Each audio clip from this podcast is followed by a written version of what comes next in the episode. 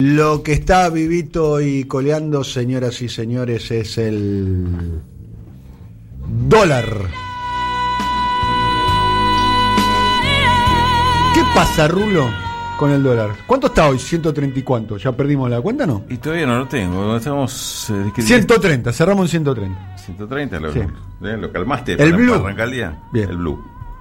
Este, vos sabés que hay muy pocas operaciones en esto. La cotización es casi un, una arbitrariedad de cuatro o cinco opera- grandes operadores que son los que le fijan el valor, sobre todo a esta hora de la mañana cuando todavía prácticamente no hay operación, arranca con un valor El, el presidente dijo eso. acordado por por algunos operadores, que algunos de estos operadores podría ser algún banco importante también, no, no, no son este gente absolutamente este Dice que el mercado que impulsa el blue hacia arriba es un mercado, según lo calificó el propio presidente de la Sí. Nación, de 30, 40 millones de dólares por día. ¿Es así? exactamente, sí, sí. A, a priori es poco, ¿no? Eh, Una economía. eh, Escúchame, cual- cualquier eh, de estos operadores más o menos serios eh, quiere decir que te puede dar vuelta, vuelta al mercado de con una operación. Decí que está la pandemia, ¿no? A ver, está claro, Sí. decir que está la pandemia, estaba tapado por el tsun- tsunami del COVID-19, con la enorme incertidumbre que eso genera. Si no fuese así, el tema número uno sería el precio del dólar, ¿no? Exactamente. Lo que está pasando es que, además, con la pandemia, hay muy poca operación de dólar. Eh, es cierto que hay mucha liquidez en los bancos, pero hay muy poca liquidez en la calle. Hay poca, poca, poca operación. Eh, ayer me tocó hacer, ir a hacer una, entrevista presencial y crucé caminando el centro de ida y de vuelta. Este, no hay movimiento. Es más, pasé por algunos lugares donde sé que funcionan algunas cuevas y están los arbolitos vendiendo, ofreciéndote el dólar en la calle. Pero no hay nadie, no se le acerca a nadie, además, dicen dólar, dólar, po- po- como yo era el único que pasaba, dije, viste, Pobre arbolito, ¿no hay un IFE para los arbolitos? ¿eh? Un Y IFE. debe haber, que no, deben cobrar al- alguna cosa. ¿A cuánto ofrecen el, el arbolito en la calle? Porque me imagino que él le, debe sacar- le tiene que sacar un peso, un mango, algo. Él, él tiene que cobrar por su laburo. No, él, él- él es, es alguien que capta. que capta. Y te llevan a, a- a la cueva donde... donde pero no hay turistas, no O hay sea, el- él, él está a, a comisión por, por gente que, que- que lleve, pero el, el precio es el que se publica. Ayer era 133. 133. Sí, cuando, si vos ibas a vender dólar, ahí sí el precio puede diferir mucho. Por ahí te dan 10 pesos menos, o sea, 123, por ahí menos todavía. Digamos, pero es- a ese valor se estaba haciendo ayer a la- las pocas operaciones que se hacían en el, en el centro. Ahora, ese valor está, eh, como, como decía antes, está fijado por cuatro o cinco operadores que tienen la pretensión de, hacer eso. Hay otro valor que fijan las- sí, las, operaciones financieras, que es el contado con liqui. El contado con liqui, lo explico una vez más, es alguien que compra eh, en, en, en Argentina un bono que cotiza en dólares a otra persona, pero que, se, cotiza en dólares acá y afuera. Vende ese mismo, le ordena a su banco que le venda ese mismo título una vez que lo compró en el exterior, por ejemplo en Nueva York, y ese banco entonces vende ese mismo bono en dólares afuera. En el medio lo que pasó es que esa persona que puso los pesos acá terminó quedándose con dólares afuera, en la cuenta que tiene en el exterior. Y esa deuda del gobierno con el que tenía, eh, con el acreedor que era el que tenía los bonos, pasó de ser un acreedor argentino a ser un acreedor en el exterior, en Estados Unidos. Es decir, ahí lo que se fugó es el tema de la deuda. Es decir, es decir, el, el- el operador acá, sencillito, que, que te- que tenía lo- los bonos, pasó a ser seguramente un gran inversor de, de Estados Unidos que lo está utilizando con otros fines. ¿Se puede cortar eso? Para, sí, este, ahora, ahora voy a eso, pero digo, para que haya operaciones de, de, de, de este de nivel importante, el que compra los títulos en pesos seguramente está utilizando un crédito bancario. Está utilizando, se está financiando con, con crédito bancario. Es más, es la operación. a ver, a ver si entiendo. Sí, El sistema financiero le da un crédito a, a- una empresa o a un particular o a, quien, o a una sociedad. sí. Y esa empresa, ese particular, esa sociedad agarra ese crédito, Esos compra pesos. bonos, esos pesos, Sí, compra bonos denominados en dólares. exacto. Que lo pagan pesos, ¿no? Sí, sí, y, Sí. y los, entre comillas, los agarra esos bonos y los lleva de Buenos Aires a Nueva York y los liquida a Nueva York y los convierte en dólares. Exactamente. Bien. Entonces el tipo se está haciendo el negocio con, sin plata propia, está cambiando esos pesos por dólares. Digamos, el, el- el- el- lo que se llama contado con liqui es un precio implícito, no es que alguien vende contado con liqui a 133 o a 127, qué sé yo, sino que es el precio que le sale a él convertir los pesos en dólares. Es simplemente una operación matemática. ¿Cuántos dólares conseguiste con esta operación y cuánto te costó iniciarla? Bueno, el costo inicial se lo financió un banco. El tipo está apostando a que lo que va a sacar el día que quiera volver a, a cambiar los dólares en pesos Los dólares valgan más. valgan más que la tasa de interés. O sea, el, el aumento ese sea mayor eh, al, al, este, A ver, a la no- tasa de interés que pagó. Nobleza obliga. El que compró dólares hace 3, 4 semanas, que estaba a 100 pesos. ¿No? Sí. Eh, Y hoy, eh, si está a 130, le ganó 30% en pesos en 3 semanas. O- Exactamente. O, o yo me equivoco. No, no, es, es exactamente así, Daniel. Lo peor, lo peor es que está, el que está haciendo la operación hoy está calculando que dentro de tres semanas, o, o ponle que tres meses, va a estar a 160, porque se va a volver a ganar 30 mangos. Es decir, lo que importa acá es, lo que están haciendo como operación fugaz. Eso, ese ya la hizo. ¿Sí? La, la diferencia ya la hizo. Pero si esto se quedara frenado acá, hubiera llegado a este nivel, no tendrías hoy operaciones de contado con liqui. Lo que pasa es que están pensando que el nivel sigue subiendo.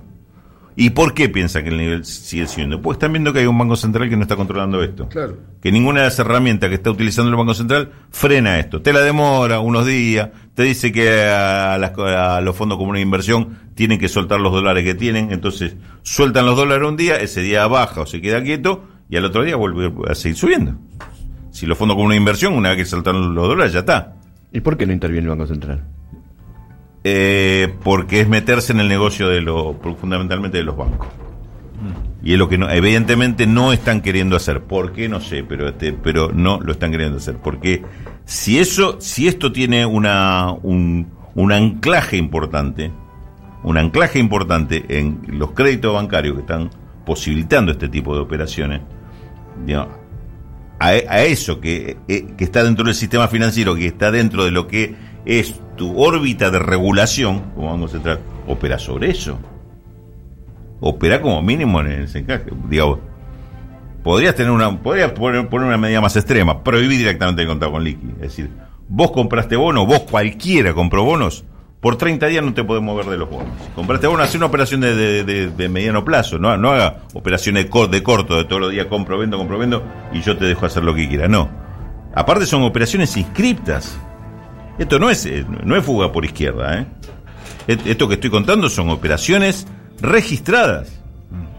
Si están permitidos, entonces, si esto está registrado y yo compro bonos, alguien me puede prohibir por 30 días no vendas. Entonces, hacer una operación de contado liqui con 30 días, la mayoría te va a decir, no la hago, porque qué sé yo, tre- 30 días cuánto me van a dar por ese bono. Pero me sorprende porque cuando vos vas a pedir un préstamo al banco, te preguntan para qué es, etcétera. Sí. ¿Y qué decir? ¿Es para comprar un bono? O sea, es para especular. Mira, Y- sos, sos, eh, digamos, te lo van a dar si sos un gran cliente, que saben que sos solvente y aparte, si conocen esa operación, dice, y además el tipo va a tener dólares para bancar, para respaldar esto.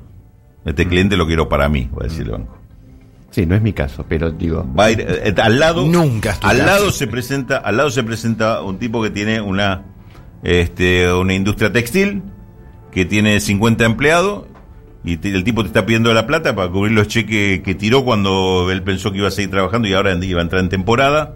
Entonces compró materia prima y qué sé yo. Le tiró los cheques, ahora no, no lo puedo pagar, ahora no puede vender nada. A ese no le prestan. A ese le vas a prestar que te estás jugando a que el tipo algún día pueda llegar a abrir, pueda llegar a vender y pueda llegar a seguir funcionando.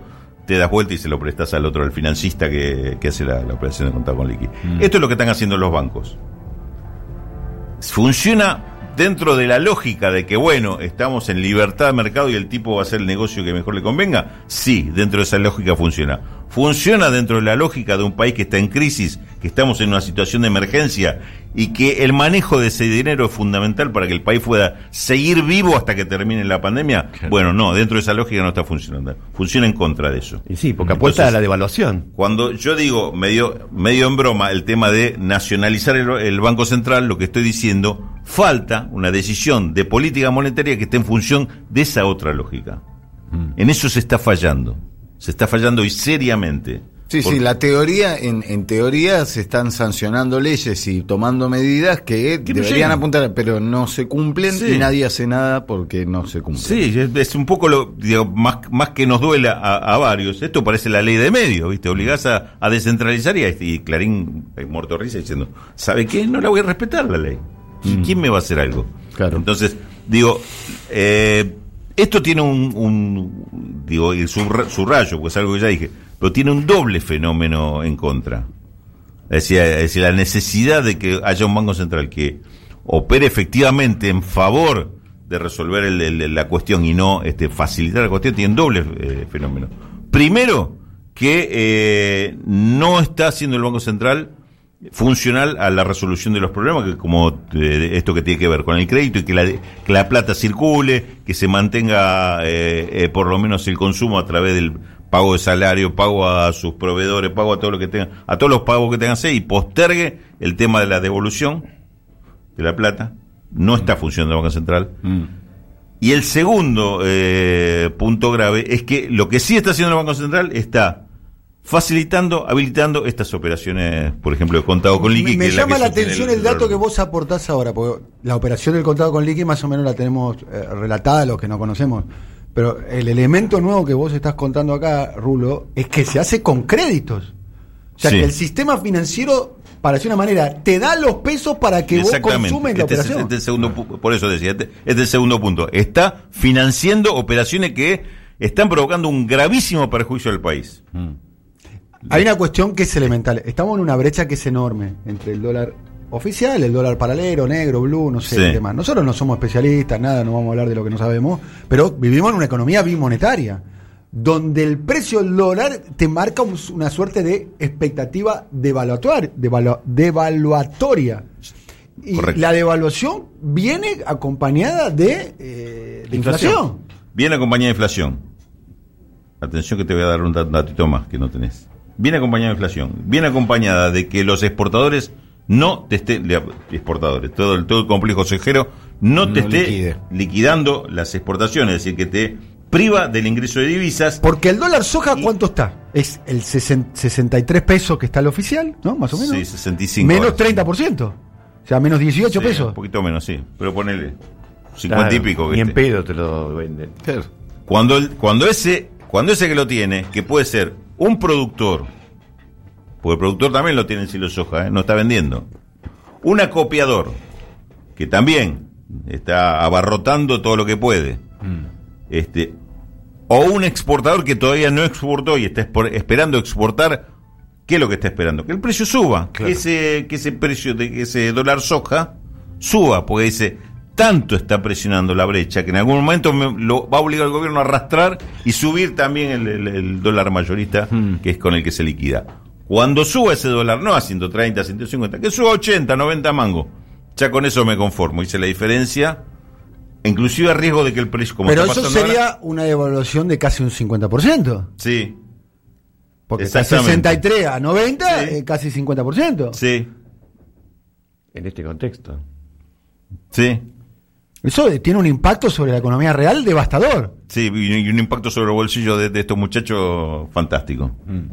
Positivo. ¿Eh? Sí, Positivo. sí, Para ellos. sí. Para ellos sí, y es lo que están esperando. Lo que pasa es que Este es el tema. eh, eh, están muy ocupados con la investigación de Vicentín, Rulo. Tenés que entender. Seguramente, que pasa cuando la nacionaliza. Ah, ¿cómo están los columnistas? De- El dato que falta, te tiro el dato que falta, después seguís. Me tiran me corren por izquierda acá, boludo. Yo le hago nota a Chiche. Yo busco el centro todo el tiempo. Chiche, Caserio. Busco el centro y viene Rulo con la metralleta de Rambo. Y, y Fabregat también, ¿viste? Eh, Y me arengó, me dio te ganas. tiro el último datito así. Pues déjame enganchar con este tema de que los exportadores no están liquidando y dejamos, seguimos dejando hacer Los muchachos que La Molina, la Molina. ¿Eh? Hoy viniste Siga, siga. muy duro, Rulo. ¿eh? Le estás pidiendo a los bancos que presten guita, estás muy... Dejamos, segui- seguimos dejando hacer. ¿Y sabes en cuánto están las reservas netas del Banco Central? Mm. Whitney, Winnie. Reservas netas. Y mientras tanto, mientras se preparan, ah, claro, reservas netas, no, no son todas las reservas, sino las que están realmente disponibles. el Banco Central, a cuales le puede echar mano este, si tuviera una emergencia, si tuviera que resolver algo urgente. ¿Cuánto? 8 mil millones de dólares. Ah, estamos en rojo. En el cajero nos quedaron 8 Estamos, estamos no en el precipicio, está como agarrado desde esa ramita, viste que los, los dibujitos que Sí, cuando sí, caían. el agarraba- coyote, el coyote. La se liana. de la última ramita. Estás en la liana, ¿no? Una liana. Sí. Es un buen momento para un impuesto a la riqueza, me parece. Bueno, Bueno. así estamos.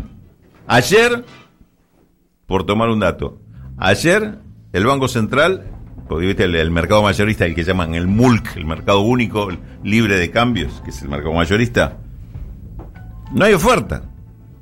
No hay oferta. no- no- Nadie, nadie sale a vender dólares. Nadie sale a vender dólares. Bueno, son muy poquitos los que, los que ¿Y salen quién va a vender un dólar? a ver, de, Ayer deja- se dejas un operaron- dólar y te da 63 pesos. Claro. Sí, 65 o 66 estaba. No, 67 llegó ayer. Bueno, Es la mitad. Se hicieron se hicieron operaciones por 210 millones de dólares. En el mercado único de libre cambio donde se liquidan todas las importaciones, exportaciones, todo, todo ese. De los 210 millones, el Banco Central puso de su bolso 80 millones. O sea, está alimentando más de la tercera parte de, lo que es el, ¿Y todo para qué? Para que no se le dispare también ese, ese valor mayorista. O sea, ayer, solito ayer, se jugó el 1% de las, de las este, reservas netas que le quedan. Eh, claro, vos mirás estos números y, lo, y tratás de pararte un ratito del, del lado de- de- del exportador y qué sé yo, y dice, ¿y cómo no va a estar esperando una devaluación el tipo? Si te está viendo que le están haciendo la que quieren en, en el contado con liqui, los bancos están prestando para que salga, te están presionando para arriba el dólar paralelo, y en el dólar oficial vos ves semejante endeblez, semejante debilidad. esto me hace acordar Yo quiero volver a a, Juan Carlos. Pugliese, me hace acordar. Sí. lo del corazón y el bolsillo. Sí. Me hace acordar, me parece que le, me parece a mí, ¿no? Que se le está hablando con el corazón, con racionalidad, queriendo convencer. Están los talibanes del consenso. Y, y buscar el consenso permanente también es, Un fanatismo. es un fanatismo. Exactamente. También se- es- están los ortodoxos del consenso. Evidentemente se le está hablando a un sector que es muy despiadado, ¿no? Bueno, ¿no? Igual que a los fondos de inversión. Eh, exacto, iba a decir, con- la deuda. El podcast que se publicó ayer anoche, que se lo recomiendo, que es extraordinario. Extraordinario. Cuenta, Alfredo Sayat cuenta cómo fueron mutando los acreedores externos desde el 80, que eran los bancos con claro. nombre y apellido. El club, el club de acreedores eran los bancos de Los bancos, que se enfrentaban hasta a ahora, claro. hasta ahora, ahora son fondos de inversión. BlackRock, que parece el, el nombre, no sé, de un chocolate, ¿viste? Sí, sí, me, sí. comí, me comí un BlackRock, Sí. ¿no? Andá, che, si vas al kiosco me traes un BlackRock, ¿no? Claro. BlackRock tiene un fondo de inversión que maneja 20 veces el PBI de Argentina. 20 veces. O sea, se siente, Guzmán se sienta con un, con un tipo a negociar que es 20 veces mayor a todo lo que producimos los argentinos durante todo un año. Imagínate el poder que tiene. Por eso hay tantos defensores acá de BlackRock. Claramente, bueno, BlackRock acá tiene un dispositivo de, los medios de comunicación. Tiene más BlackRock y los acreedores tienen muchos medios que lo defienden, ¿no? Exactamente. Bueno, Rulo, muy bueno, Rulo. Está muy de izquierda, Rulo. Sí. Me dejó un poco deprimido, te voy a decir, pero bueno, pero necesario. Necesario. Quiere un banco central que sea nacional. Quiere un banco central que defienda lo- los intereses del Estado, na- del Estado argentino Sí, eso dijo. y quiere, y quiere que los bancos presten guita. Sí, Este es está- es está muy- Ortiz, se cree. No, está, está muy, es muy raro lo que pide Rulo. eh. No sé en qué. Por favor, ubicate, pendejo.